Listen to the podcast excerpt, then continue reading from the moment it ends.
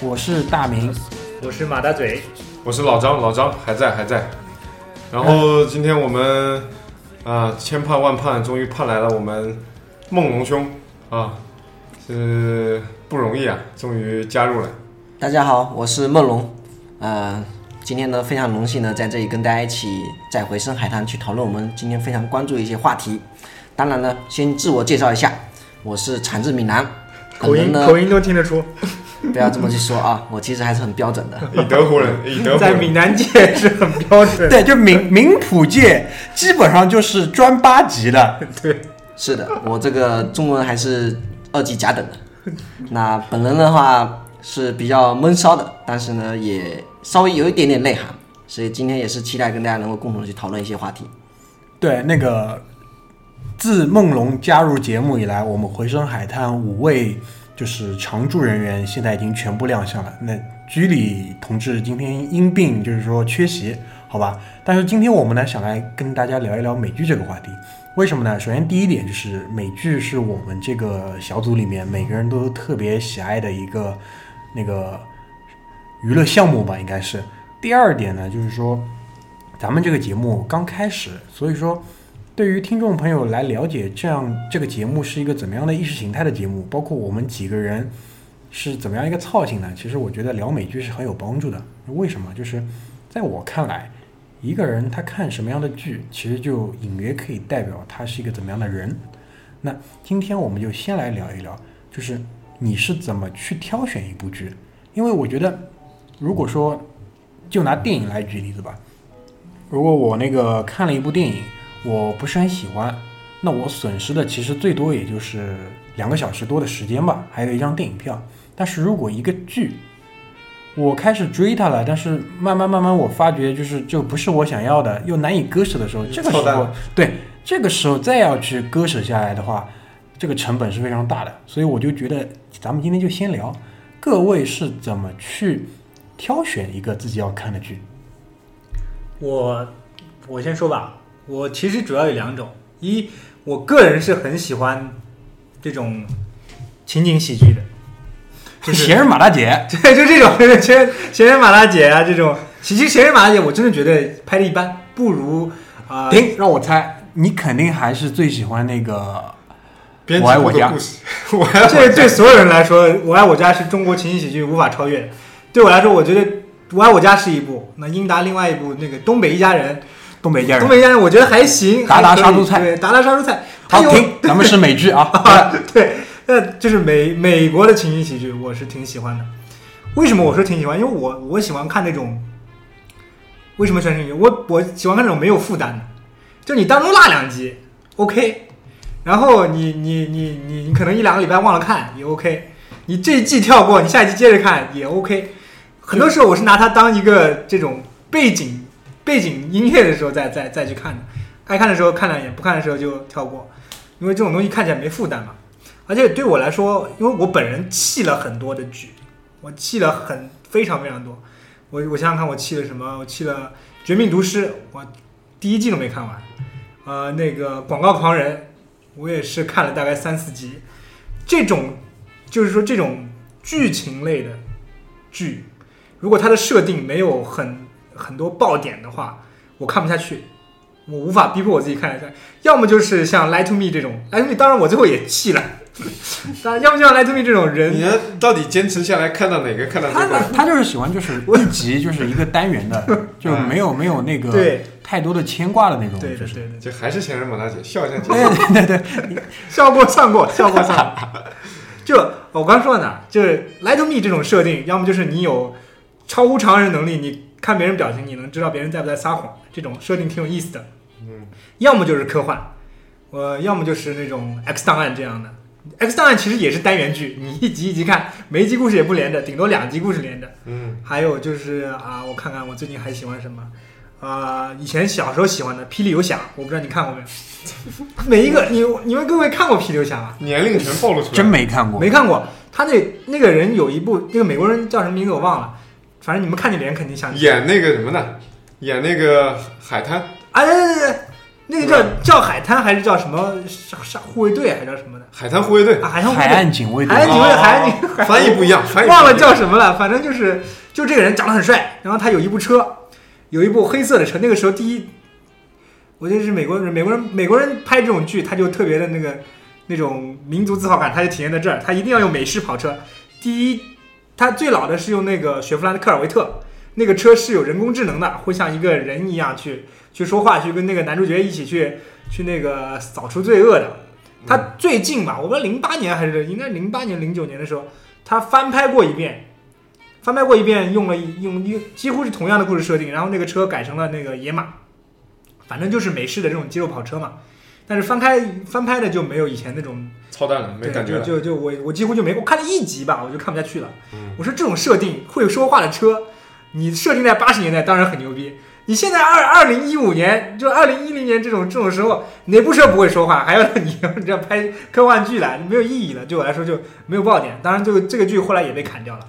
所以我是觉得，嗯，如果一个剧设定比较独特的话，我可能会啊、可能会往下看。像最近看最近还没弃的有《血族》，《血族》新出的我其实也没看，估计是。第二季因为现在已经出了嘛。啊，嘛，第二季期出了《血族》，然后那个《末日孤舰》也是也是说设定比较奇特的，还有什么？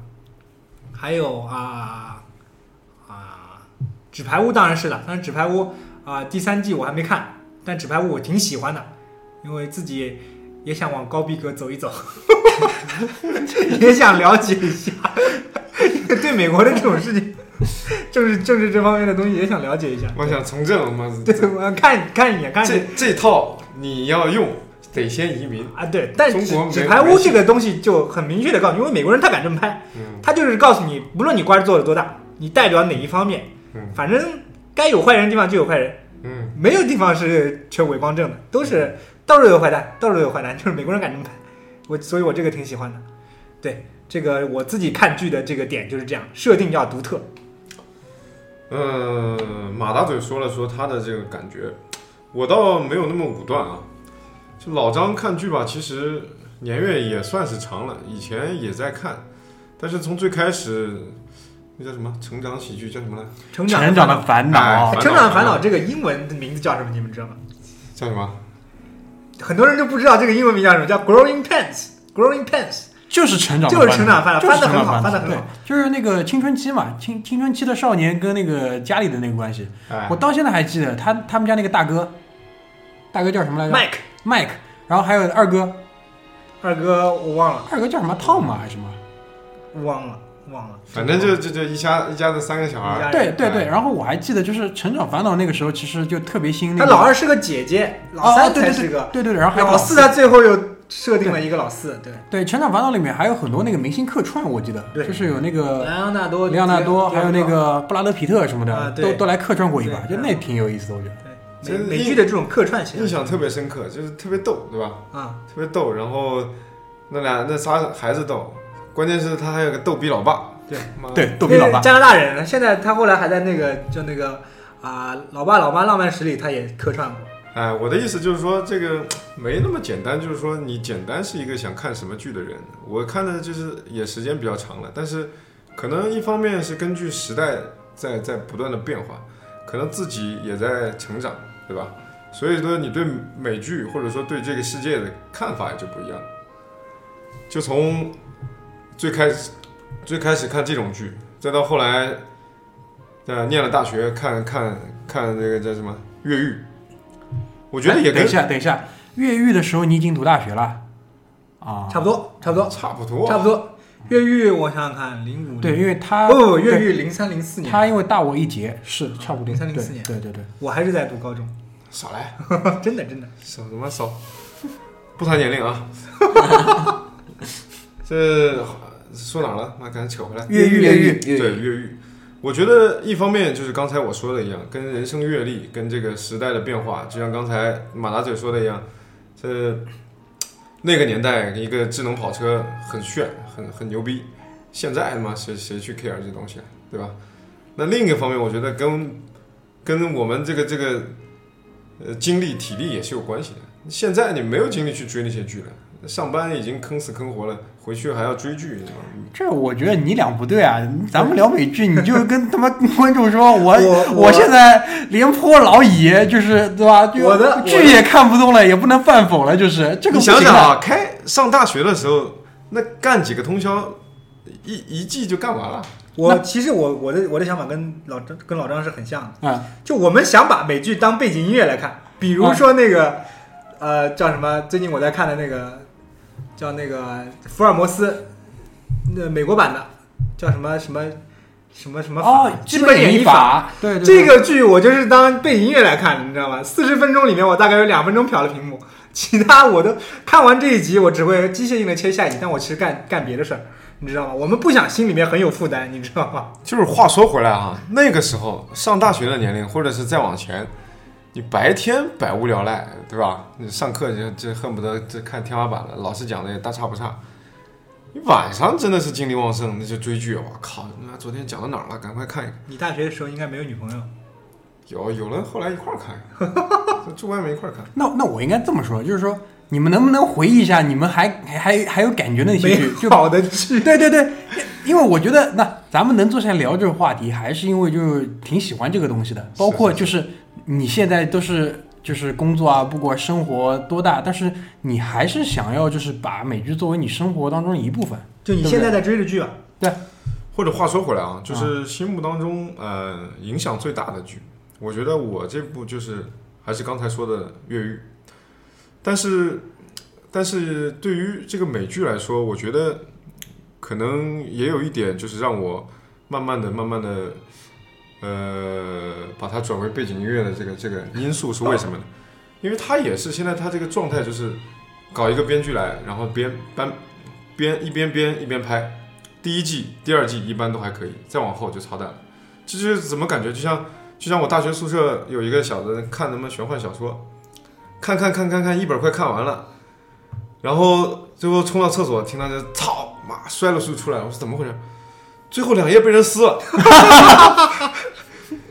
所以这就是对，所以就是你可能会觉得，就是他那个整个剧作的运作模式，因为它是编剧，然后它可能每一集的导演都还不一样，对就这样一个模式，可能不能给你一个很完整的这个体验，就是你对觉得这个东西太商业化了，不艺术。但是但是确实他做的呃，就是单为一个单元一个季一个季来说，还是非常非常精致。嗯，就是最开始这种第一季一般这种状况，就比如说现在的《纸牌屋》第一季，嗯，我觉得它就非常非常专业，它就不像中国他妈那些狗血剧，就为了他妈搞个噱头让大家看一看，或者说就就就就就就是玄乎 玄乎其神的，它它确实是非常专业，就像就是《纸牌屋》里面什么党鞭啊这些专用名词啊，还有里面这些说客啊，去去代表这些公司去游说美国政府啊，游说这些这些这些权力集团啊，这些都搞得非常的正式，而且让你听起来就觉得这个东西他们真的花功夫了，对真的有个 team 再去再去做这个事，对，就是如果总结一下，就是比如说拿纸牌屋来总结一下的话，就第一就是说，呃，他肯定有一个很专业的顾问，嗯哼，对不对？而且它反映的就是现在的这个套美国政治体制的游戏规则，对吧？但是那个前面我们还是聊到那个奥巴马不是出来说了嘛？就是如果美帝的那个政府真像纸牌屋里面这么高效，这个事情也就不对了，对不对？也是一个是怎么讲呢？侧面的赞扬。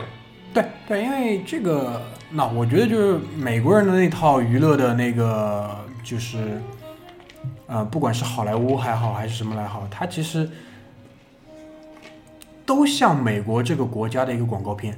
嗯，就比如说那个，呃，扯远一点啊，你们有没有看过一个电影叫那个《超级战舰》的 Battleship 看过。战列舰，看过。对吧？看过。主旋律影片，主旋律科幻片，主旋律科幻片打外星人，然后一个二逼二逼美国美国青年就是参加了美国海军，然后蹭蹭就是一下升到那个一一个那个应该是导弹驱逐舰舰长那是一个底舰下的舰长底下的一个人，对，就是导弹一个导弹驱逐舰的一个武器部的主管，就等于是那个作战部的主管，对吧？然后他妈在那个舰长也挂了，大副也挂了的情况下，就是因为他军阶最高，然后他就变成那个对。整个整个舰，然后你看各种叮铃哐啷把那个拉了个战列舰出来打，对，拉了个战列舰，就是以前那个密苏里号嘛，就是他这个因为是在那个故事背景是在太平洋搞那个联合军演，然后他那个现代的那个舰都给打完了，然后他俩乘了一个皮划艇，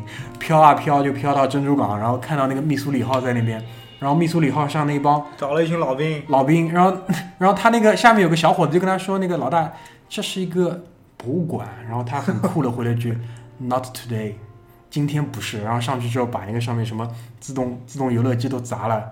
然后再把那个剑开出来，这个其实就活脱活脱的一个美国海军的广告片嘛，对吧？对，就美国精神广告片，就是其实有一些美剧还是，就是有一些类似这种一个，包括《纸牌屋》，包括那个你前面提到的那个，嗯，那个《末日孤舰》，对吧？嗯，就是那美国就两个部门牛逼嘛，对吧？一个是那个疾控中心，那个叫什么来着？血族里面就对，一个就叫什么 C C D I C I D 啊什么的，就是反正一个疾控中心。还有一个是美国海军，还有一个必牛逼什么？NASA，NASA 就牛逼的不行，每次 NASA 出来拯救世界。关于 NASA，我我最近还看了一个剧，叫什么名字来着？是个科幻剧，它讲的是叫叫明日号还叫什么号的？讲的是把所有把把一群人关在了一个啊，在一个飞船上有一群人。然后呢，这群人是五十年代就被秘密发射出去的一个飞船上，我不知道各位看过没有？这部我也看过。对，在秘密发射一个飞船上，叫什么名字啊？这部片忘了叫什么名字，叫什么什么号？这帮中老年人看剧能不能他妈的把名字稍微记记，稍微尊重一点？当背景音乐来看的。啊，但这个我觉得这个这个这个设定挺有意思。最后发觉这帮人在这个船上奋斗了五十几年、六十年，然后一代一代的人在上面奋斗，在这个小小的这个。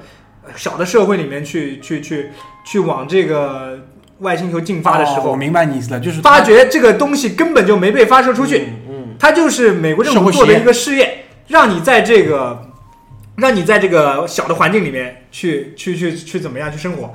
但最屌的是最后它反转了一下，这叫哦升天号，升天号，它反转了一下，最终最终这个里面有一个小女孩，她在这个她在这个实验里面。产生了一种这种特异功能，可以把人传送到很远很远的星球上面。哦，就是真的成功了，就真的把人传送出去了，就传送了一个人出去。嗯，在他情绪很很很激动的时候，可以传送这种东西出去。哦，对你这样讲，我一下想到一部剧叫那个《迷雾》（Mist），他就讲什么，就是一个老爸带着小孩去那个超市买东西，我不知道你们看过啊，就突然这个史蒂芬金的小说改对对对，就是突然就迷雾来了，然后各种什么触手系大怪兽，然后弄了半天之后，反正就是。然后就是这个超市里又出了个神婆，反正就是各种那个决策失误。然后那个男主角就是从头到尾保持头脑冷静、身体健康，对，活下来。最后带了一帮人，就是冲了一部车冲出去之后，但是就是还是被团团围住。然后他手上有把枪，就这帮人在最后的最后，他们决定自杀了。对，然后自杀到最后，就是唯一那个男主角最后一粒子弹打不出，他没死，他把那个车门一打开，然后美美军进来了。就是把这个地方给镇压了、烫平了，整个事件结束。他其实只要再多忍五分钟，也是一个大的急转。那个，而且那个剧，你想，你一集一集看，就是陪着男主角一起头脑冷静、身体健康活下来。那个，它是个电影嘛？是个剧还是电影？我记得是个电影，记得是个电影。电影迷雾，Mist。对对对，反正就是就是那个，就是跟你说的那个很像。那最后来个大反转，我靠，人人真的是有点难受，看完就是。还是有些感触的，对吧？对对对，就是和我们的普遍价值观可能会给你一点，就是这种，就是史蒂芬金触及的这种，他就有这个，对他有这个能力，对吧？所以说这也是我听你们俩就是分享的这个剧了以后啊，我也想起了一，就是想到了一点，就是高大上一点，来个高大上的，就是我们看美剧从小到现在，还有一个很大的就是帮助吧，我我觉得是啊。就是让我们去看到一些跟我们从小接触到的这些不一样的东西，认识外面的世界。对，哎，对，这些这些意识啊，这种价值观啊、世界观，什么政治课上讲的这些东西，不一样的东西。对，我们虽然不像朝鲜那么封闭成那个德行，但是确实真的还是相当封闭。我觉得《成长的烦恼》吧，就有一集麦克长大了之后，他这个。他老爸好像去出差了，他老妈呢又生了个小孩然后就小孩睡不着就吵，然后他老妈就把他，因为没有什么摇篮之类的，他又累，他老妈就把他把他小孩放到那个车后座，他老妈用背去顶这个，去顶这个车，就让他去摇，你知道吗？一边顶一边摇。然后麦克正好从外面回来了，他说：“妈，你是不是想想老爸了？” 我我明白了，我我我就明白这一点，就。那个时候还挺良心，他也不会剪掉这些，他还是跟你这样去配。但那个时候，绝大部分的中国孩子根本其实看不懂。我也不觉得中国大人可能有的时候他也想不到这一点。但是我们多年之后再来想这个点，我觉得哦原来是这个挺有意思意思的，觉得。行，那我听明白了，你俩呢属于一类人，就是已经把已然把美剧当做背景音乐，好吧？我们就把你俩划为这一类人了。那个梦龙呢，聊聊你是怎么去挑一部剧的？其实咱们还是一个年龄层次的，所以大部分走到现在来讲的话，也是挑几个经典的，一直跟下去就对了。在大学时代的话，基本上什么美剧都会看，而且主要是以打消时间为主的。就跟你什么妞都敢泡一样，对对不对？这个是争取努力的，对吧？至于结果的话，你要去珍惜的。所以其实现在目前来讲的话，总结下来还是比较有特点的去跟这个美剧的。一般性的话是最按这个犯罪类的，就是有带有逻辑思维的，不能够是打打杀杀的，就对吧？破案类的，对，比如说这个《Lie to Me》，其实它也是属于一个罪案类的一个分析的，对吧？包括我们现在非常流行的一个《逍遥法外》，也是很啊，对对对，对，讲了一个律师，对吧？在大学里面一个教授，然后带着一班的学生，然后去进行各种的打官司。结果呢，打着打着发现为自己给打了，为什么呢？因为她老公呢有婚外恋，对吧？然后老公呢也被她学生底下的一个女朋友给杀了，这是现在目前的一个剧情。当然呢，下一个季的话也是会有更多比较精彩的一个内容会添加进去的。所以逍遥法外呢也是比较动脑子，你会跟着他去想，哎，如果你是一个律师，你会去怎么打一个官司？当中的一些错综复杂的一些情节，这是会值得去思考的，所以这是比较好玩的。我也喜欢这种类型的一个罪案类的一个剧。那同样的话，惊悚类的话也是必不可少的。什么什么金属 哦，来了啊！福建话笑点来了。好，我我听我听听听，等一下，我听到的是金属，你们听到的是什么？我我我脑补了，我脑补。然后我我反应了一秒，我知道他想说的是惊悚类的。好，继续。恐怖类，嗯，恐怖类的，比如说呢，现在非常流行的行尸走肉，对吧？啊我这个僵尸的，哎，末日一大堆僵尸的。还有呢，危机边缘这个目前停剧停的也比较久了，但是呢也是非常非常好玩的一个剧呢，危机边缘哦，这个剧我看了前两季，后来我就看不下去了，因为为什么？这个剧的编剧是 Lost 的编剧，就 就是他是 Lost 那一套，就是平行世界那套东西，他又找了帮人，他就是喜欢讲这个故事。但是看了两句之后，我还是蛋疼，我就看不下去了。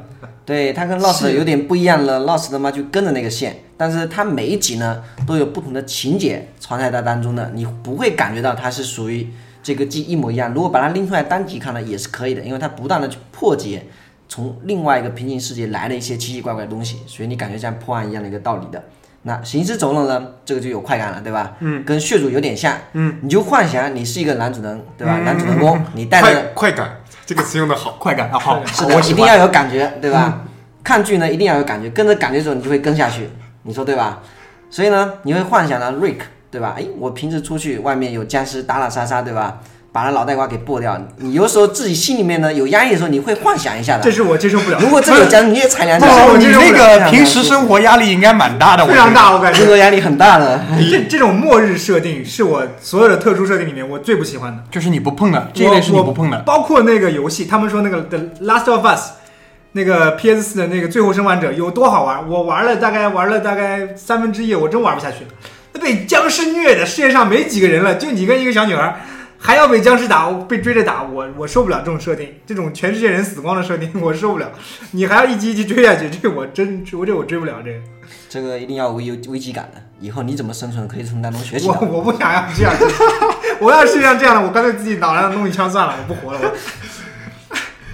我 那你看那个你看不不一样就出来了。对对对啊，，这个就是这个样子嘛。我们那个多样性对吧？diversity 那个，那梦龙其实就是他说了，第一个他喜欢那个刑侦类的。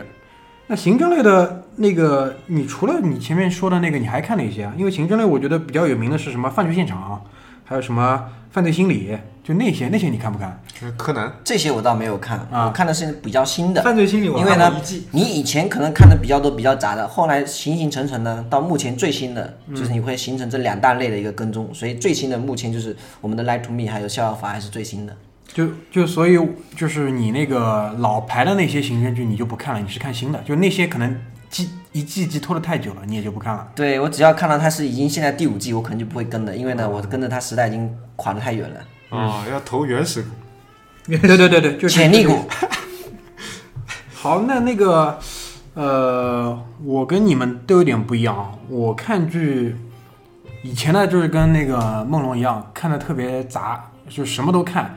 但后来就发觉就是这样太浪费精力了，而且就是说机会成本丧失很大。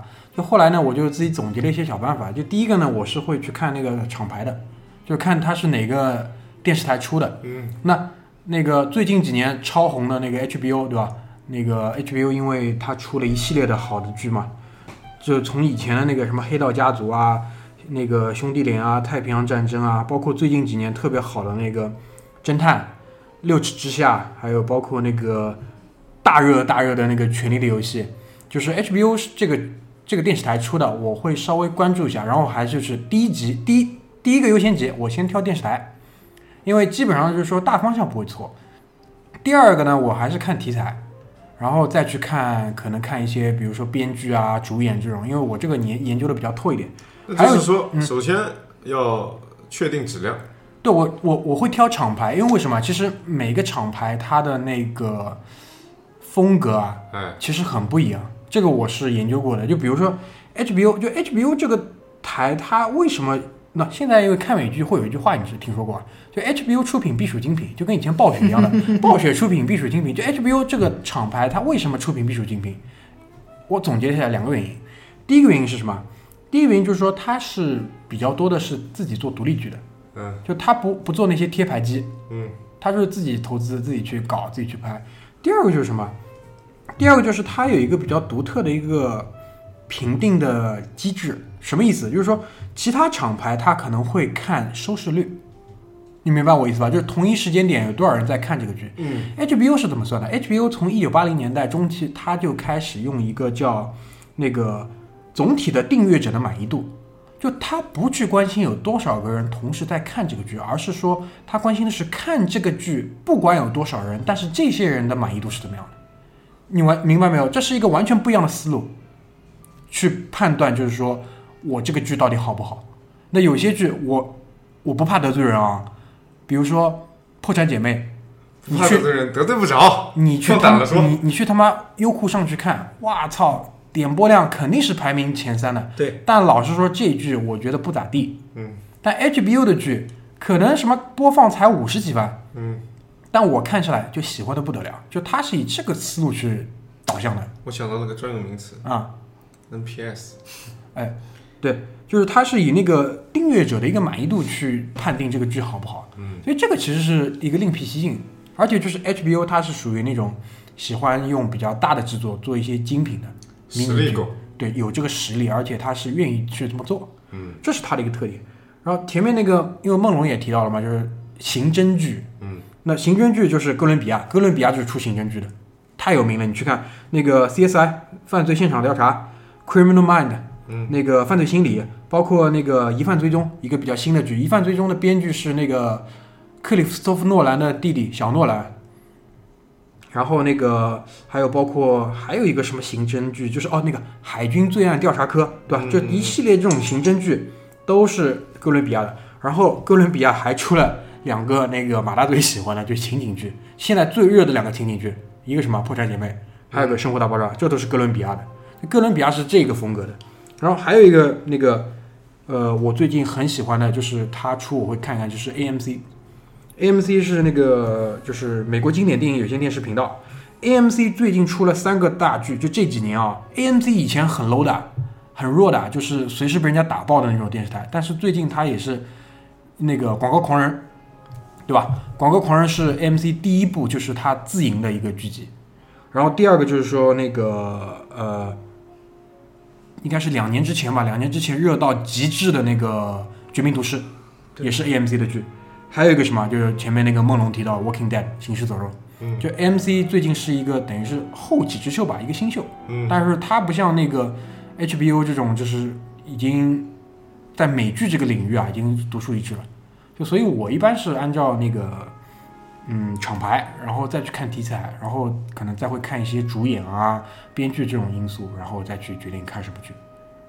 那个，咱们现在先进一首歌吧，进一首歌之后回来，咱们就聊一聊那个平时在哪边看剧，因为现在你也知道，国内掐掐得紧，嗯，资源有一点那个那个时有时无，就大家这边也分享分享，平时在哪边看剧，好不好？好好好。I saw the one thing that I want. Help that get out of bed. I'm throwing rocks at your window. You're tying the bed sheets together. They say that we're dreaming too big. I say this town's too small. Send me a sign. Turn back the clock. Give me some time. I need to break and make a new name. Let's open our eyes to the brand new day.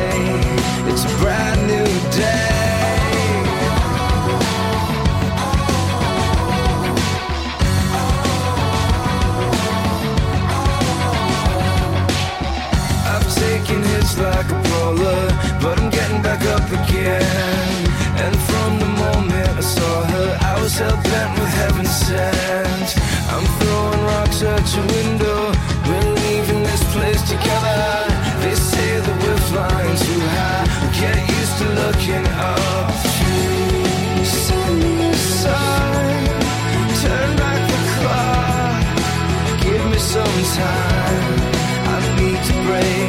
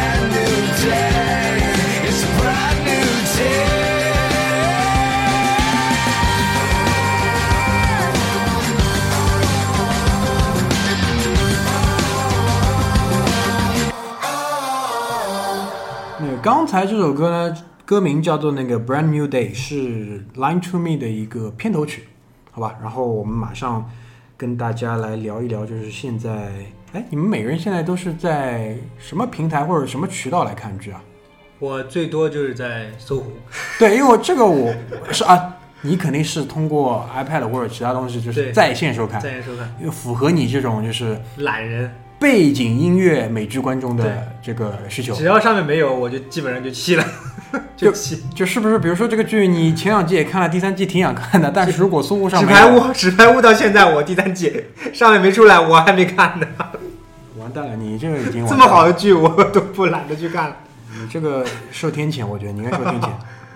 也另外一个方面说明他这个人缘不够好，都没有人分享种子给他。没有，他没有问呐、对，我他懒得要种子，你除非给我片源，你拿来就可以。也也代表了很大一部分群众的心态，对吧？嗯现在这个也是这浮躁，对浮躁，其我觉得实其实你就是浮躁。呃有一点吧，我不能说完全否认这件事情，但是其实我觉得怎么方便怎么来嘛，因为我本来也是个放松情绪用的东西，你把我搞得很很很很认真的去弄这个事情，我反而反倒觉得我不愿意去做了。你别这样，我就是你说的这种人。他看剧之前还要先很看，有沐浴焚香，很有仪式感。哎，先看厂牌啊，再看内容适不适合自己，沐浴，我就这么跟你说，点根烟，我看完这个剧，我看完之后，我再去研究它，有时候时长都可以超过半年。就比如说，不单单看剧吧，我看电影也是，就是那个呃，就比如说一四年吧，一四年有两个电影，呃，不对，一三年、一四年吧，加起来两个电影，一个那个《一代宗师》，一个是那个《星际穿越》。对这两个电影看完之后，我去找后期、找背景故事、找什么大前前后后也也要大半年。对，就我看的特别透。我能理解，我能很少有剧，像《一代宗师》我也特别特别喜欢，包括《一代宗师》看完之后，我把王家卫之前有一些电影我都拿出来再复习了一遍。对，啊，这种我能理解这种心情，但是不是每个剧我都我都有这种心闲心思对，那当然我也不可能每个剧都这样。对对对，OK，所以你就是在线党，对吧？在线党在线背景音乐党。好，那个梦龙呢？我一般性的话也是主线还是在线党，当然呢，有一些偏门的一些下载方式也是主动的去获取的，比如说像刚刚我们的啊马大嘴说的纸牌屋，其实就是很好的，只要看到别人家分享的微信朋友圈，就直接去要种子下载下来，因为你喜欢这个剧就要跟，对吧？那个我可能是就是结合两种一起吧，就是我看剧呢有个习惯，就是呃我会分两条线，第一条线是什么？就是追的剧，就是那些追的剧呢，看情况，如果说是有在线更新资源的，那我可能会在线先看，还有一部分呢，就是说一些老的剧我会挖出来看，就比如说我最近在做一件什么事情，我最近在把那个 HBO 以前一个很经典的剧，就是叫《黑道家族》。我就在挖《黑道家族》，就是找那个下载资源，而且一定要高清，低于七二零绝对不下，就是挖出来一集集下好，然后再一集集看，AirPlay 到那个电视机上看，就特别过瘾。然后那个咱们作为一个大型的生活服务类节目，对吧？今天我们也跟大家那个来分享一些资源吧，对吧？最近因为掐的也挺严的，那个很多 很多很多朋友，就是那些可能就跟其实以前一样，就是你有个小小站，对吧？小小毛片的站，那个很多朋友管你要，现在其实道理是差不多的。那个梦龙，你现在一般在哪里下？就是大型的综合性的这种下载网站上面，你有什么资源没有？这个一般性也是属于朋友之间的云上面的一个分享，比如说现在最出名的百度云啊、可乐云啊，对吧？这种是网盘上面下载会比较居多的。对，因为这个真的超方便，超方便。那这样吧，我跟大家分享两个网站，好吧？就是今天当下我跟你分享的时候，我可以确保它是有的，但是节目播出之后多久之内它改网址或者怎么样的，恕不负责，好吧？第一个呢是三 w 点 d y g a n g 点 com，就是它这个网站叫电影港，d y 嘛就是电影的缩写，然后 g a n g 就是港，电影港三 w 点 d y g a n g 点 com，这是第一个。还有一个呢是叫三 w 点，就是美好的一天的所有的拼音的那个全写，然后 dot .com，这两个上面呢是可以下载到很多的那个种子，然后回去自己可以下下来，而且都是高清资源。另外一个呢就是有一个叫那个字幕组，字幕组的网站，但是比较下流，就是你得先上去刷等级，等级够了之后它才能够下载资源。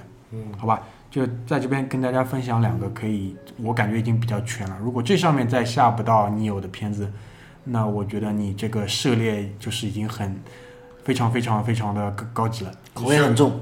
需要需要去游学一趟啊！嗯，对嗯，接下来那个，要不咱就聊聊心目当中最爱的美剧吧，行吧？这个也是今天的我感觉每个人都跃跃欲试想聊的一个话题。咱们还是这样，先从那个马大嘴开始吧。哦，好，那我可能马马大嘴一定要我开枪了。对这个我必须必须要跟大家说，我最最喜欢的美剧就是《兄弟连对，兄弟 Band 连 of Brothers。又是 HBO 的那个经典大作哦。对，这个这个是哎，这个是没有任何的战争题材的电视剧能超越，包括他自己后来 HBO 自己后来号称是原班人马太更大投平洋战争资拍的太平洋战争。太平洋战争我都气了，我看了三集，我看不下去。又气了，我真的我我因为我看不完全看不下去，因为为什么？我觉得首先是它号称是更大的投资原班人马，但是其实场景里面体现不出来，因为太平洋战争你明白打那些荒岛啊，都是都岛上打日军的嘛。打那种，他跟他跟在欧洲打德国人完全不一样的那种体验。你德国、欧洲那种地方的啊、建筑，那种历史的这种深层次的感觉，你在太平洋岛上你体验不出来。太平洋，我觉得它它着重的想描写什么？描写的就是这个地方多么残酷。对，因为太平洋战争本身就是与天斗这个因素就是很很大，就是。他真的是描写的，就是完全是花很多很多力气在在讲这个多惨多惨这件事情上，美军惨日军惨，就大家比惨，就这种感觉，拿刀互相捅，就这样，就我觉得这个我有点看不下去。我为什么特别特别喜欢兄弟连？兄弟连我第一次看的时候，其实是我跟我爸一起看的，就是我那个时候还在读高中，零二零三年吧，那个时候央视把它引进。央视引进了，把它自己剪剪了一下，然后配了中国的那配了中中文，上位哎，就就那样，温特斯上位。其实那个我觉得配音 OK 无所谓，但是总是有点没有原汁原味，而且它有一点点纰漏，是后来才才知道的，因为他他说那个在在有一个地方看看运动会还是怎么，就露天里露天里面大家在那儿坐着闲聊，嗯，然后说你把这位置让出来，那个那个那个士兵说不让，总统来了也不让。然后其实他这个原版剧里面说的是艾森豪威尔来了也不让，对，艾德来了也不让，哎，艾森豪威尔这个时候他还是他还是这个战区最高司令官，嗯。他还没坐上总统，他二战之后才坐上总统，所以有点耍耍小聪明了，你知道吧？然后就呃也没有那个味儿，但是其实看的也很刺激，就看了大概看了一些片段，没有仔细全看完。真正的第一次全部看完是我自己在家看了一遍，那已经是大概一年多，可能高一的时候看了一遍，一刷，然后二刷是什么时候？二刷是我估计是高二的数学课上刷完的，拿我同学的那个 PSP 来刷完的。我那个同学有个 PSP，上面存满了各种你知道男那种青少年男女姿势青，少年男子想要的东西，各种都有。然后我就在那儿看，我高中的数学课基本上没有干别的，完成了几件特别重要的事儿。看完了这个兄弟连，看完了兄弟连的小说，看完了达芬奇密码的小说，呃，看完了那个到时候看漫画了，就问同学看要漫画看。我自己本来不看漫画，但是这是这我实在是听不懂这老师在说什么。看完了这个《城市猎人》，看完了这个整版的那个啊、灌篮高手》的漫画，后来还看完了什么？还看完了那个啊、叫什么来着？啊、那 个少女漫画叫那什么？呃，机器少女还叫什么名字？靠，你这个看的还挺杂的啊，我觉得。你这个同学不妈是我杂，是有什么我看什么，不是我杂，嗯了解了解。对跟我自己的兴趣没什么，就是关键怪他妈这个老师。对，跟着老师是在讲的我听不懂，我自己什么不想做的事，我就在那数学课上做。很难吃的东西我也放在数学课上吃，都是津津有味的，津津有味。但是为为什么兄弟连，对为什么特别喜欢兄弟连？因为看完我这个这部剧，我大概看了前后看了五六遍。我为什么那么喜欢？因为我觉得美国人拍这种战争题材的东西，它跟别的就看我们中国抗日剧吧，最最大的不同在于它不宣扬战争，它让你知道战争的残酷在什么地方。你看完之后，你永远不会想打仗，永远不会想去参与到这个事情当中，因为你会知道这个东西要付出多么大的代价，多么大的这个人的这种生命、这种大的痛苦进去，包括是不管是打仗的人，还是受到这些战争残害的这些普通人吧，从各个视角来向你展现出战争多么残酷。你不像中国人拍的那些最早的地道战啊，什么游击战，你感觉打仗就跟儿小朋友玩一样的，你你可以对，只要我绑个是正义的，后领巾，你就去去去打日本鬼子，没有那么没有那么那么好的事情，就是特别特别严肃的告诉你这个事情很残酷。然后呢，他的拍摄手法又是非常非常的那种，他有诙谐的一面吧，他有那种人性光辉的一面展现的。而且他，我觉得美国人做的最最牛逼的一点在于，包括啊、呃他拍的电影也好，包括那个诺曼嗯叫什么？哎拯救大兵，拯救大兵啊。瑞恩，包括那个父辈的旗帜，硫磺岛的家书，他对敌人几乎看不到，就他可能士兵嘴里面会说德国鬼子、日本鬼子怎么样的，但是他的大的那种世界观里面，你看不到他对这个国家、这个民族的鄙视、憎恨，其实更重。更多的是平等和尊重，尊重对手。实事求是。对，实事求是。我哎。因为我觉得，我我看那个跟大家介绍一下《兄弟连》这部片吧，说没有人没有，应该很少人没看过，看过。我我跟你说，这部片其实我跟你一样，我是刷了很多遍，就到现在我都可以清清楚楚的记得什么它的番号。幺零幺空降师五零六团一连。EZ 二 Company 营二营一连。二营一连哎二营一 EZ Company，F 连叫 Fox Company，对。对，就是你看完之后觉得，哇，这帮人太牛逼了，这帮人太真的是英雄，因为你可以感受到他们从普通人成长成为那种战争里面铁血的那种战士的，从头到尾的那十集里面就给你展现出来，包括他，我跟第一集是啊、在那个营地里面，你就可以看到这个他们做老百姓的时候跑步。吃意大利面，吃完意大利面吐了吐吐了 就故意的，你知道吗？就给你就整你。对。然后第二集就诺曼底登陆，你刚刚训练完，第二集就诺曼底登陆，结束完几个几个月训练，诺曼底登陆上他上上岸的那一瞬间，叭叭叭叭叭叭，住住住，那个就打死一些，就打死一死一片人，全部死死在那个海对，门一开，从门一开的那一刹那，就开始有人倒在那个沙滩上面。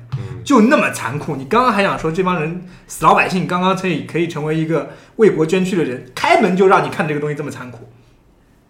然后他他的实际里面，我觉得很难得的是，他把欧洲战场的这些重要的东西都涵盖进去。我觉得一连这么有名，可能也是因为这个这个连队参加了很多很多有有名的这种战役。这个时势使然，对吧？对，时势造英雄。对，他说，呃，我记得最最清楚，他是诺曼底登陆、突出部战役，然后啊、巴斯托涅什么森林啊，还是什么特别特别冷的那个地方，嗯。然后最终最终他们去侵，他们攻在英朝入了对英朝，攻入了希特勒的老家，那个你可以看到他每一个地方的，他展现了很多欧洲那种不同的啊、不同地方的那种景色和风情，包括最后到荷兰打到法国。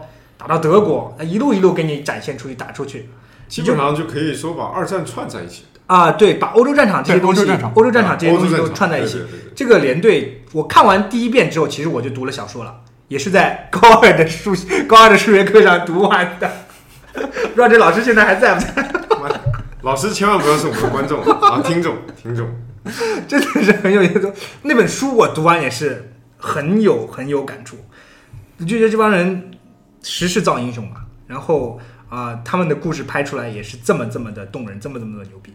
然后啊啊、我记得最最最最最最可能对于对于兄弟连最最最最有名的一句话就是那个最后一个老头在说，我的孙女问我，你在战争中是不是一名英雄？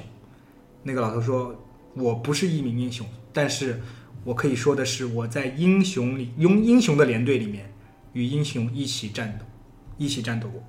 这个就是我觉得他对战友的那种情感，对于这种这种这种你这种这么牛逼的岁月里面的这种这种情怀，是是中国包括别的他自己后来拍出的片子里面也体现不出来的。最最我觉得最重要的就是有一帮这样牛逼的人，这样牛逼的题材。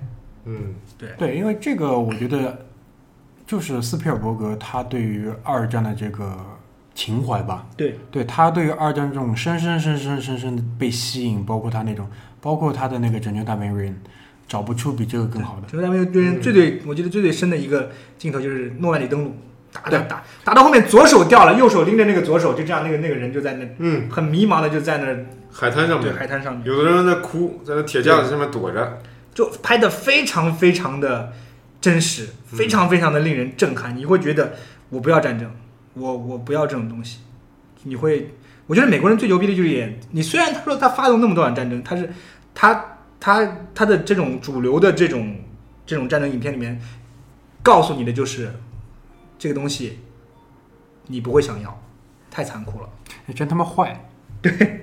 对，但是怎么讲呢？这个东西，英雄兄弟连当时也是很轰动的，弄出来之后，这个是啊、汤姆汉克斯和这个斯皮尔伯格联合监制的，包括汤姆汉克斯，还有就是兄兄弟连里面有很多很多明星，对，就是那个时候可能还不红，对。但是就像那个《拯救大兵瑞恩》里面有一个明星，有一个最屌的是一个士兵范迪塞尔嘛，对，范迪塞尔，范迪塞尔很多啊，因为包括那个我最近最近一次刷那个《拯救大兵瑞恩》的时候，我不是给你们在群里截了一张图嘛？嗯，就是在最开始那个那个瑞恩他们家几兄弟不都死绝了，就剩他一个的时候，那个在那个参谋部里，就是有几个士军军事官他们在商量，就是你看这倒霉家孩子只剩一个了，那个咱们得去把他救出来。这个时候在那个房间里有一个军官，一个独臂军官，你们猜是谁？老白，对，是《Breaking Bad》里的老白。那个时候我把这张图截下来给你们看，他妈看看的看的把我乐了，真是的。就这个片子里面大量大量的那个客串，对，一个是《拯救大兵瑞恩》，还有一部就是那个《黑鹰降落》。黑鹰降落里面就哎黑鹰坠落我也喜欢，随便刷一张脸，就包括现在那个呃《权力的游戏》里面那个独臂的那个 James。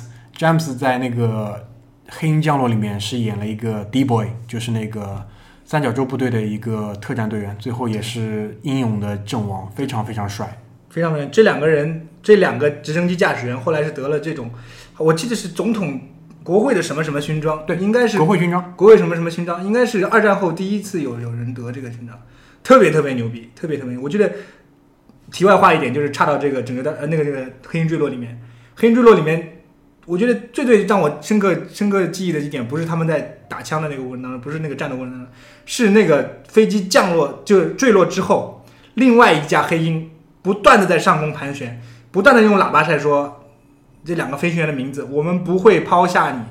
就不断的在上空盘旋，我们不会抛下你，会来救你，就这样再说。对我还记得那个飞行员叫那个 Michael Durant。Michael Durant 就不断的在盘旋在叫，打到最后一颗子弹，这两个人也是非常非常的英勇，非常非常的牛逼。对，就是美国战争片给了我很大很大的这种怎么讲，嗯，各种方面的启发，包括他们对于啊、对手的敬意。他的对手敬意不是从那个演员的嘴里说出来的，是真的是他拍到后面就是呃有一段就是德国军官受降，包括之前的德国部队受降，他们有一好像是我不知道是提是题是题外的旁白说的还是怎么样的，是说呃这些美国的大兵到了德国之后，发现德国人不是他们想象中那么野蛮，那么凶残的一帮人，而是普普通的人，坐着要要用抽水马桶，要用好的卫生纸的，讲究生活品质的，跟他们一样的这种差不多的人，就是而且还有哪一部？还有那个希特勒的那个什么？希特勒那个时候有一个叫什么复国运动还是怎么样的，我忘了叫什么，把美国很多得意的年轻人征召回来入伍。我觉得最屌就是我有有有有有一个部分是讲到，嗯，他们看到一个俘虏的德军军官，呃德军的士兵嘛，那那德国人就跟他，那美美军士兵就跟他开玩笑，一连士兵就开玩笑，你哪来的什么乱七八糟？那然后那个那个那个德军是就就说。就就就冒了一句，说我底特律底特律来的，还是什么某美某个美国城市来的。对对对对对对，他说开什么玩笑啊，是吧？然后那个人说，就发了根他烟，发给给他发了根烟。他说我我爸是德国人，我们家响应希特勒的这个号召，就回来回来那个。其实我是，其实这个人是百分百的美国人，对第二代移民嘛，对，第二代移民。然后就那个人就那个士兵当时受了很大的那种震撼，然后正想回头跟人吹牛的时候，这个这帮俘虏就被另外一个军官哒哒哒哒扫射，扫射就给他扫死了。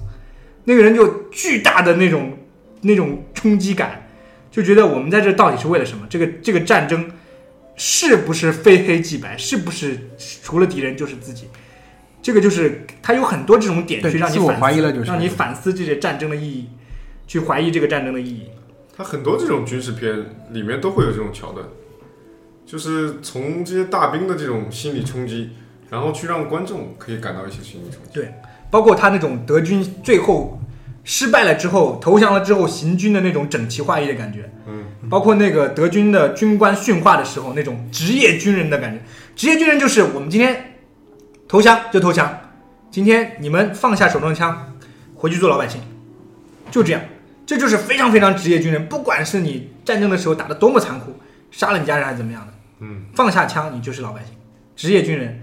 德就德军的军官表现出这种特别特别高尚的、特别特别这种专业的这种精神是，我觉得是美国人在让你知道一下，战争里面是有一些有有人格的人，不只是那些坏的纳粹，很还有很多职业的军人的，就是这样。所以我对这个兄弟连我是非常非常的喜欢。我估计最近我还会再看一遍。对，被你这么一说，我感觉我要去。真的是要再看一遍，因为你看他给你展现出了很多从各方面侧写吧，包括啊、呃犹太人那个士兵里面有个犹太人，他坐上那个条那条船，然后另外一个士兵在那个在嘟囔：“我们干嘛要打这个战争？该死的为难道为该死犹太人去打吗？”然后另外士兵就跳出来：“我就是犹太人。”他那个另外一个士兵说：“你他妈给我滚远点！”然后两个人打了一架，很真实的这种反应，就是嗯，非常非常真实。斯皮尔伯格也是犹太人，斯皮尔伯格是犹太人，哎对，Uden，他是犹太人，对，所以啊，对，这就是我最最最最推崇的一部片，推荐大家去看《兄弟连》。所以就呃，我马大嘴说的这这一串儿，我觉得非常非常有同感。就说，就正好刚才他提到，就是和和这个中国这些剧的一个对比，我感觉中国剧一直说主旋律主旋律，它就非常的单薄，就是直接的，就是就跟你讲这个主旋律。但是这个美剧的这些这些战争片，可能就让你感觉到很多的内涵。它没有很直接的向你描述一个主旋律，什么什么，美国就是正义的，就是怎样。但是看完下来，你就会觉得它这里面让你觉得战争就是不应该发生的，这个会有那种感觉在。对，这你知道为什么吗？就是咱们在聊到这个话题的时候，就就咱们国家的这一例剧在聊到这个话题的时候，就是有一种骨子里的不自信，哎，因为人家是跟你讲就是真实发生的事情，对，就是这么回事。对，咱们去讲的时候，没有一句就是。他妈的心虚，对吧？但这就不多讲了，好吧？来吧，梦龙，好，接下来其实我也聊聊你心中的最爱。嗯马大嘴说的这个让我也觉得高度有点高啊，所以一直无法超越。这没关系，他喜欢的是他的，他现在不也就沦落成这种背 背景音乐美剧观众了吗？对吧？行，好的，那当然也跟大家分享一下这个《行尸走肉》。其实相信还是有非常非常多的听众在跟这个剧，确实来讲的话，非常非常的经典。相信的话，很多这个同龄人可能都看过这个《肖申克的救赎》，对吧？大家，看过吧？过。非常非常经典，对吧？那这个《行尸走肉》呢，它这个编剧啊跟导演也是这个《肖申克救赎》的同样的一个人，哎，真的，这个我倒是第一次听说不知。道对吧？所以这个也是去挖了一下才会了解的。如果你不去挖的话，你根本不知道这东西，你就看这样子就看差不多了。风格上也差不多吗？嗯，风格上的话，我觉得还是一样，它会有非常非常多一些制造一些悬念给到你，而且能够刺激到你的一些感官的。所以在这一点的话，还是有一点点能够去反省一些剧中可能也会提醒一些关于人性上面一个思考。《肖申克救赎》其实也是关于一些人性上面一个思考。嗯，能不能就是给那个我们举个例子啊？就比如说他哪一个事情上，他可能考验人性了，就是我举个例子吧，就在这个最新的一季里面呢，就是这个 Rick 他带了一帮的兄弟，对吧？这个流浪到我们的一个小镇上面去。小镇这个人呢，其实也是一个当地的，可能一个退休一个小官员一样子的退休官，然后组织一个小村庄，对吧？村长，然后他有自己的一些可能法律啊，有自己的一些规定，这个口头上面约束，能够保证这个镇上一片祥和。但是这个瑞克呢，作为一个外来的一些呃人员，他进入到这个村庄，他需要去融入，对吧？所以他也得去一些遵循这一方面的一个呃流程。但小镇呢，它崇尚是以和平为导向的。但是这帮瑞克呢，他又在外面流浪过很多次，对吧？打打杀杀呢，被别人家给攻打，这个很多很多情节都发生的。于是呢，这个瑞克呢就提醒这个村长，就说，在外面的世界你是要靠生存的，你是要以生存去做一个导向，而不是说我现在抱着这个和平去感化别人的。很多东西的话，你是为了你自己，为了你这个 team，为了你所有的一些，不管是你的家人，还有你先认识一个朋友也好，你要去为了他们去创造一些生活的一个条件，而不是想要躲在一个环境里面去和平的去相处。所以这一点的话，我觉得还是比较好的。你人性，如果你要去遇到不公平，你也得去反驳啊，对吧？你也得去拼搏啊。你这个肖恩克的话，他也是窝了那么久了呀。这个，我觉得我听出点意思来了。看陈文龙，那个梦龙，你可能是不是遇到什么不公了？最近？这个太多太多了，这个在家里的话一直亏搓衣板，这个也不好吧。所以，所以你也看这个，就这看剧有一部分其实也是发泄，对吧？也是发泄。这个确实，像瑞克呢，他也是一个 team 的 leader，对吧？所以他会想着，哎，我如何能够为这个团队去创造一些美好的一个愿景，包括去实现一个生存环境。所以你会去想着，哎，如果你自己在工作当中或者生活当中，对吧？你要去引导这个家庭，你要去引导家庭的生存，你给得为这个家庭去想一些什么事情的，对吧？你要做一些很伟大的事情出来的，你有可能会遇到一些徘徊，你有可能会遇到挫折，怎么办呢？不能倒下，倒下就完了呀，对吧？就所以我觉得就是就是你这么喜欢 Walking Dead，因为他鼓励你了，是这个意思吧？他是非常非常鼓励我，当我觉得要发泄的时候，完了完了，对吧？完了，我感觉你一脚一踹个尸僵尸头就好了。我感觉你有一种就是这种那个，就是失足妇女这种感觉，就就不行了，得得靠这个剧就给自己打鸡血。这个我觉得可以理解，可以理解。还没到失主，失主是去卖了，我这还守着呢。呃，看剧过生活，对对对，这个 OK。那除了这个之外呢，那个梦龙，呃，其实还有几个偏门的一些东西的话，也是可以推荐给到大家。比如说，可能呃，一般大家都不怎么看的一个《地球白纸》，对吧？感觉起来呢，好像是有点怪怪的。因为地球白纸嘛，我怎么只有一百个人？其实呢，这个属于什么故事呢，属于幻想类的。嗯，惊悚剧也有一点点惊悚，因为里面也蛮恐怖的。那这个故事呢，就是讲可能当年啊，咱们现在目前这个核战，对吧？核战了之后呢，地球这个环境呢不适合生存了，所以祖先呢运了一批人，对吧？到了一个叫方舟的一个飞船上面去了。结果呢，这个飞船嘛，它因为燃料也要耗尽的，所以它可能每年呢啊，每段时间它都会送一些人返回地球，看能不能适合生存。这样的话，自己呢也作为一个后备的一个返回地球的一个计划。所以他就送了一百个这个有一些不良记录的，比如说犯罪对吧？各种的小偷小摸的这种有犯罪记录的小孩子呢，送到这个地球来，然后就讲述了他们在地球跟目前地球幸存下来一些各种怪异的种族之间作战的一些故事，包括跟地球的一些现存的一个部落啊进行一个联盟啊，然后去对抗地球上面剩下一个人类武装的一个人类，所以这个也是一个讲生存类的一个东西。你看我讲看的东西都是一样的，差不多的。在那个节目最开始我就提到，就是看什么样的剧就是什么样的人。那像那个马大嘴和老张呢，我已经看出来了，就是离退休干部的这种风格。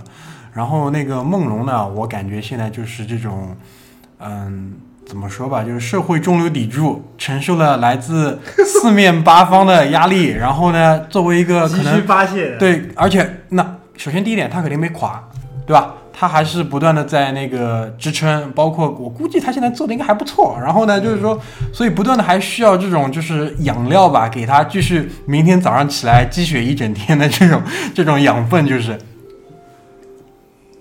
行，那那个接下来我给大家介绍一下吧，就是我一直被人家问，就是因为我身边的人都知道我看看的挺杂，看的挺多的，他就是有些人就喜欢问你，哎，你最喜欢的是什么？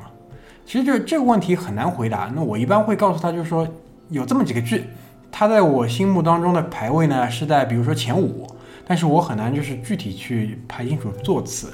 那今天那位我就跟大家来介绍两个吧。呃，第一个呢是那个《广告狂人》（Madman） 这部剧，在今年是完结了，第七季终结。然后为什么特别喜欢这部剧？因为首先这是一个讲述，就是一九六零年代吧，就是美国纽约那个麦迪逊大街上广告公司，就是一帮广告从业人员的一些生存状态这么一个故事。它是一个很复古的一个剧，就是它里面的人的穿着、他的生活习惯，包括抽烟、喝酒、社交的这种习惯，都是完全还原于当年那个时代。第二呢，就是说，嗯、这里面就要提到这个男主人公，就是 Don Draper。Don Draper 这个人很特别，特别在哪里？其实他是一个啊、就是标标准准的 son of a bitch，就是 就是婊子的儿子。然后呢，而且就是活在一个小地方，不对不对，son of a bitch，你翻译错了，就杂种。杂种，对对，就就就这意思嘛。然后他去去参加了那个越战，然后在越战当中呢，就是说他的那个指挥官挂了，然后他回来的时候呢，就套用了另外一个阵亡士兵的这个身份，就是当 Draper 的这个身份，然后他回到了纽约，等于是他抛弃了他过去的自己，就他的整个从战场上回来之后的人生就是一个谎言。然后他这样一个背景下，他又是在那个广告业的这么一个。有点类似于这种广告业的奇才吧，就是嗯他的那个广告作品都是非常非常能够打动人心的，就是很在点子上嘛。嗯，就具体很多案例，我觉得就是你可以去看一下这部剧，或者是你哪哪怕去百度上搜索一下，都可以很多人给你归纳总结出来。然后还有一点就是什么，就是他的整个婚姻观，包括就是他身为身边的这些女人，就是他有一个年轻的妻子，就 Betty Draper，然后他跟妻子离婚了。离婚之后呢，就是说他还就怎么会离婚呢？就是因为他在外面不断的有女人。乱搞，不断的乱搞。但是这个片子有意思在哪里？就是他不断的乱在乱搞，就是作为一个男性观众，我对他是没有一点点谴责的感觉，倒不你是非常羡慕，不是羡慕，因为他的这种就是状态，就是会让你感到同情。那这个这个就是说，还是这句话，看什么样的剧，什么样的人。那我还没找到我身上就是为什么会产生这种这种这种这种感情的因素，我会继续在反省自己的。但整个这个剧就是他跟不一样的女人之间的关系，就是他有一种感觉，就是这是病得治的那种感觉，你知道吧？嗯，他不能自拔，但为什么不能自拔？就是因为他整个人生其实就是就是一个不真实的一个东西。这部剧的最终，他找到了内心的平静，就他花了整整七季的时间，从讲述他这个人，包括他身边的那些人的环境，然后最终最终他找到了一个等于说一个归宿吧。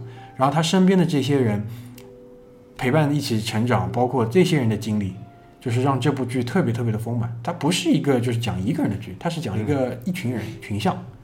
这个所以是就是看点很多了，所以也是我可以坚持下来七季的一个原因。那第二个，我想那个嗯比较推崇的吧，是现在还没有完结的，是那个国土安全 （Homeland）。呃，国土安全的男主角就是前面马大嘴提到那个整温特斯上尉，温特斯上尉，对，他是一个英国的演员。这在国土安全里面，他演了一个那个海军陆战队的队员，然后他在那个中东执行任务的时候被俘，然后呢，在被俘的过程当中呢，就是被当地的那个宗教领袖吧，就是等于是不能说是感化吧，但是反正他就是皈依了那个叛逆了那个伊斯兰教，嗯。然后被作为一个那个自杀性的一个就是等于肉弹吧，被送回到美国。因为你想，他作为一个失联了很多年的这么一个陆战队员，回到美国其实是被当做一个英雄一样对待。然后这时候就出现了戏剧矛盾，矛盾在哪里？就是他作为一个等于说是卧底，回到美国想来破坏美国，同时呢，我们这个剧的女主角就是那个 Carrie。Carrie 是 CIA 的一个等于是探员，Carrie 就是从一开始是怀疑这个人，他的其实他的直觉是对的，然后从一开始怀疑这个人，他想设法接近这个人，那因为她是个女探员嘛，对吧？嗯，所以她是利用就是性别上的这个优势去接近他，然后到 Carrie 爱上了 Brody，然后这两个人变成了就是像那个亡命鸳鸯一样这种一个很很惊险的。对我为什么会喜欢这个剧？一来是这种大的一个戏剧冲突，我是特别喜欢，就是这样一个等于说是非常非常有隐忍，然后有克制的这种爱情。第二一点就是什么？我这个人有点中东情节，就是就我身边现在有些人，比如说他说一些什么伊斯兰的坏话，我是会出来指正他们的，就是告诉他们，就是伊斯兰世界也是有好人，就是可能有些人是被这个呃有被感化的可能性啊。对对对，就是 就是有些人可能是被那个恐怖主义绑架了嘛。其实每个宗教都会有这个极端的宗那个宗教主义，就包括什么三 K 党，其实也是这个道理。就这两部剧，那个我是很推荐大家去看一看。然后这两个剧有什么特点？就是说，肯定不是马大嘴喜欢的剧。就为什么这两部剧的剧情都是铺展的特别慢？因为剧为什么好看？其实我总结的有一个特点，就是它的人物形象特别丰满。嗯，那你怎么样去就是慢慢慢慢的去建立一个人物形象？其实是通过很多他的行为，他对于事事物的看法，或者是他的生活细节去塑造这个人的。但情景喜剧一般都是就是比较夸张的这种手法，就比如说那个《生活大爆炸》里那个 Sheldon，就是以他的那个傻逼嘛、逗逼的这种神神经质、极端极端极端主义这种这种感觉去刻画他。那这两个剧，他都是通过慢慢的，就是他抽烟，他他抽烟的样子，他就是他去他去跟人家搭讪的这个样子，或者是通过 Brody 他回到那个美国之后，他因为是伊斯兰教，他每天要做祷告，但是他又不能让家人知道，他就偷偷的在那边祷告，把那个毯子铺开来，把手脚洗干净，然后朝着那个卖家的方向做祷告。他是通过很多的细节去塑造人物，这个是我很吸引的点。就所以，我最近 HBO 还有一个剧，就侦探，目前出到第二季，这个剧也是我非常非常推崇，推崇到什么程度，就是在接下来的那个时间里，我会和居里两个人专门做一期节目来聊侦探这个剧，因为它第一季跟第二季其实是完全不一样的那个故事。第二季呢，目前还没出完，我们可能会在第二季出完的时候吧，就是专门来聊一聊这个剧。敬请期待啊！侦探专辑，对，侦探专辑，嗯，然后就是那个 HBO 那个，我想跟大家推荐两个就是比较冷门的剧吧，就是因为那大热剧，我想看的人都多了，哪怕你不听我们说，你也会知道这个怎么回事。嗯嗯，有一个剧也是 HBO 出的，是二零一四年，就去年出的第一季，叫那个《守望城市》。它讲了一个什么故事呢？就是说，突然有一天，地球上百分之二的人口，就差不多一点四亿的人吧，就突然消失了。就什么概念？就是就这个剧的开头就是一个妈妈，她去那个超市买东西，然后出来之后，把那个孩子啊放在那个车车子的那个后后座上，然后他去关后备箱，关完后备箱回来一看孩子没了，然后那个男主角就更有意思了，就男主角那个时候在在在外面跟那个搞破鞋，就是那搞婚外情，就是搞那个搞那个那个那个搞到一半，跟那个婚外情的那个搞到一半，在床上，然后那个女的没了。就是他就讲述这个世界上百分之二的人口消失之后，剩下的这些人活在这个世界上的一个状态，其实有点类似于就是那种末日剧的感觉，但是又没有那么末日，因为其实剩下的。大多数的人还在。对，大多数人还在，然后这个时候就等于也是世界大乱了嘛。就有些人他可能就是随机的百分之二，随机的百分之二，那就是这个时候角度有点特别。很特别，就是哎这个时候就会就会就很多人会出来解释，就比如说宗教的人，宗教的人就会出来解释为什么这百分之二人没了，对不对？嗯。然后还有一些，就比如说一家三口人，老公孩子没了，嗯，就老婆一个人还留着，就会有各种各样的这种冲突矛盾出现。这个剧呢，第二季已经那个成功续订了，所以我也会继续去看这个第二季。但是对于没有看过第一季的，我建议大家去看一下，也是属于那种推进很慢、细节很丰富，就是执着于去塑造人物的这么样一个剧。呃，还有就是那个 HBO 一个新的系列，是由那个诺兰的弟弟小诺兰乔纳森诺兰去第一次做导演去那个拍了一个剧，叫那个《西部世界》，具体是讲也是带一点点科幻题材，就是说一个以西部就是这种牛仔背景的主题乐园吧，里面好像突然出了事，然后在里面发生了一个故事。这个是因为我对于这个作者比较信任，就是我会去看这个剧。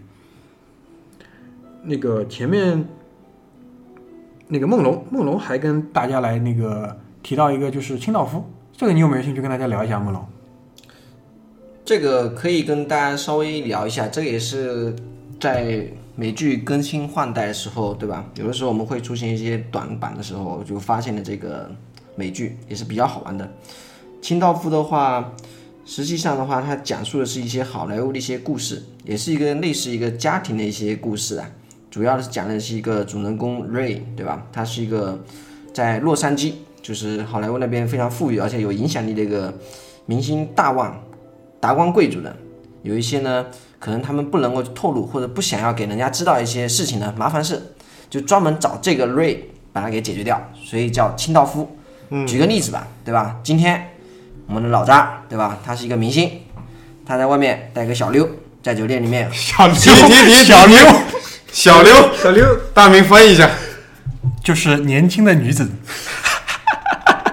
观众朋友们，观众朋友们是小妞啊，老张带小妞，老张带着小妞，对吧？在酒店里面开了个房，干嘛呢？吸毒，对吧？吸的吸的完蛋了，姑娘嗨过头了，倒在那里了，对吧？这个时候呢，老张就打电话给了瑞，瑞过来，对吧？就是出面帮他摆平。对，有个事情呢，怎么办呢？瑞过来非常非常的一个这个，因为他经常做这种事情嘛，清道夫帮人家解决一些问题吧，就让老张先跑掉，然后自己再找了一个雇了一个马大嘴过来顶包，对吧？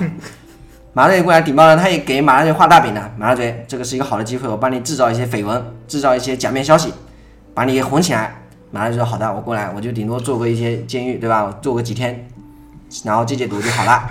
所以这个呢，故事呢就讲差不多就是讲他反复的去解决一些达官贵人的一些问题，然后当然呢，主线还是以他家庭为主线的，他跟他父亲之间的一些可能一些小故事，然后引申出来他为什么现在会具暴具备有这种非常暴力的一个倾向啊，这个是也是从这个故事当中电视剧当中可以看得到的。对，因为这个剧我也在看，它两两条线，第一条线就是前面梦龙提到的，他给人家提供各式各样的那个就解决麻烦的服务吧，对吧？总结一下，另外一条线就是他们家以前是在波士顿的，就是波士顿的一个黑道，然后就是他怎么脱离波士顿的黑道，来到西海岸，就是整个的一个背景的故事吧。这个剧现在已经出到第二季，第二季已经结束了，我这个还是蛮推崇的，可以去看一下。嗯，最后那个，我想就是以一个话题来作为今天的结尾吧，就是咱们为什么现在还在看剧，或者说现在你看剧就是能够能够带来一些什么对你的意义吧？就是马大嘴，消磨时间。对，就是就是背景音乐，那会不会就是有一种可能是现在因为没有那些的确是这样，因为没有像那个足够好的能够让我发人深省的去去去思考的一个一个美剧，可以让我去追。真的，它只剩下消磨时间的作用，能看就看，看不到我也不会去想，就到这个地步。因为呃，我我我不否认是一段一直有好作品在出啊，呃，其实我觉得如果说你要我最最近在看一直在追的好的东西，好的美剧，我是《Modern Family》摩登家庭，我是因为它是个轻喜剧，也是情景喜剧，是它不是情景，它是一个做成纪录片一样的，它是在一个真实的场景里面发生，它不是情景，嗯，它像一个纪录家庭纪录片一样的去讲那种这个家庭里面发生的事情。这个家庭里面应该有啊、一对老夫少妻的，对瑞瑞和那个他的南美南美老婆，然后他有一个小孩儿，然后啊、有有有有有这个这个老夫少妻爸爸有一一男一女两个小孩儿，然后他们三应该是三个家庭吧，每家庭都有小孩发生的事情。因为为什么叫 modern family 呢？因为它有一它真的是很模，他这个家庭的组成真的非常非常现代化。他的本人老夫少妻嘛，然后又又娶了那种南美的那种美女，然后又有很多人说啊这个观念很超前，然后他的儿子是跟一个男人结婚。Gay，，gay，对他们是一对 gay 的夫夫妇夫妇，对，而且他那个儿子的老公是一个巨胖巨胖的一个，娘炮胖子。挺，胖的，对，但是很可爱，每一个人都很可爱，然后每个人特点都很鲜明，然后呃有很多让你会心一笑的东西，去感受那种家庭温暖的东西，我觉得心境不一样，嗯。我现在需要感受这种东西，好 好好，挺喜欢，真的很向大家推荐，现在出到第六集出完了，嗯，所以的话，其实嗯、我和马达嘴呢，可能是代表了一类人，就是说有一点这种呃人到中年的感觉，别这样啊，有点伤感，有点伤感。其实也没有，但是确实，为什么我刚才像大明说的一样，我们为什么还在看啊？确实，我们还是需要这样的这样的东西，这样的算是养分吧的的摄入，因为我们从我们年轻的那个年代到现在，其实虽然好像比条件比以前好了很多，可以看到一些东西了，看到一些种子，可以从高晓松嘴里听到一些乱七八糟的看法，对不对？不是全部是主旋律的东西，但是我们还是需要去看这些东西，去，因为我们毕竟已经成熟了，对不对？我们也了解了很多，我们也一听就能听出来新闻联播放的是是什么玩意儿。所以我觉得我们还在看这些东西。对，就是你还是把它作为一个就是你获取信息的一个渠道。一方面是获取信息，一方面是就像马大嘴刚才说的一样，我们当做背景音乐，但是我也不希望我的背景音乐全是主旋律，全是中国共产党万岁。我还是希望能看到一些实事求是的东西，像伟大领袖毛主席说的一样，实事求是的东西，真正实事求是的东西。梦龙，其实你也会看到，目前咱们美剧这个习惯啊，或者是已经慢慢的比之前来讲的话，你会越来越多的一些资源，所以你会有很多很多方面的一些呃不同的题材的话，都会去看得到。所以看美剧的话，其实也是能够让你去了解更多关于一些美国那边的一些他们拍摄的一些想法了，你可以去了解一下。当然有一些是非常糟糕的一些电视剧，所以这一些的话也是可以弥补你自己的一个比较好的一个全面观嘛。那另外的话，你去选择一个美剧呢，呃，除了看一些你对的啊，或者你自己喜欢的，这也是非常非常重要的。另外一个对于我自己本身来讲啊，是一种寄托。你，看出来了，看出来了。是是是，你要靠这个来发泄。对对对对，得靠这个。你想想看，你要跟美剧，你觉得很好玩，因为每个时间你可能会回家，你有个事情做，你会定点的。比如说有些人可能会定点的去健身房，对吧？这也是他的一个信仰。我呢，定点回家去看看有没有美剧更新，如果有找对的，就定时的去跟，每个星期可能周几会播放，我们定时地去 follow 一下，这也是对自己来说有一个比较好的一个消遣。所以实际上来讲的话，你也可以自己的话有一个有一个比较好的一个，嗯，怎么讲，获得一些新的一些想法或者全身心焕然一新的一个感受。不行，梦龙，我憋了半天了，我要给你推荐一部电影，我知道你肯定看了《华尔街之狼》。好好，那个我觉得是这样啊，因为第一就是说，就是我挑剧的这个方法，就是会决定我看的东西都是我不知道的，就我还是想去看一些嗯、我没有涉猎过的领域，就比如说呃，举个例子吧，就侦探的第一季其实是讲那个路易斯安那州，啊、啊、不对，不是路易斯安那州，是那个那个那个那个旁边那个叫什么来着？啊，反正就是美国南方，就是密西西比河流域的一个州，就是它那边有个特点，就是什么？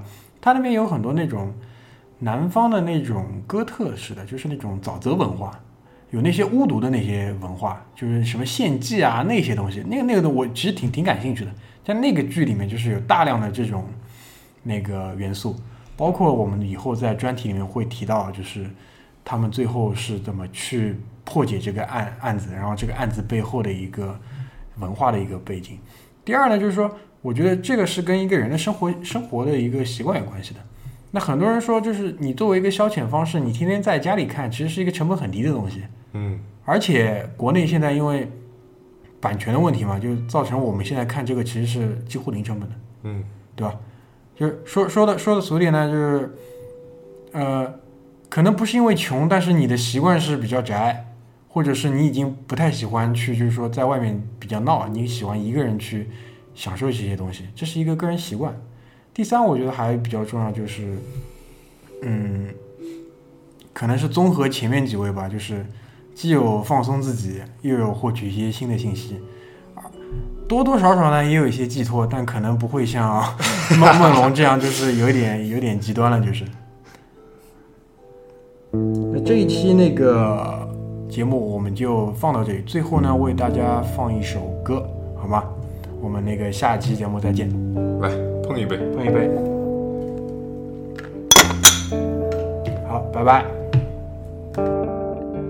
Waking up is harder than it seems. Wandering through these empty rooms of dusty To.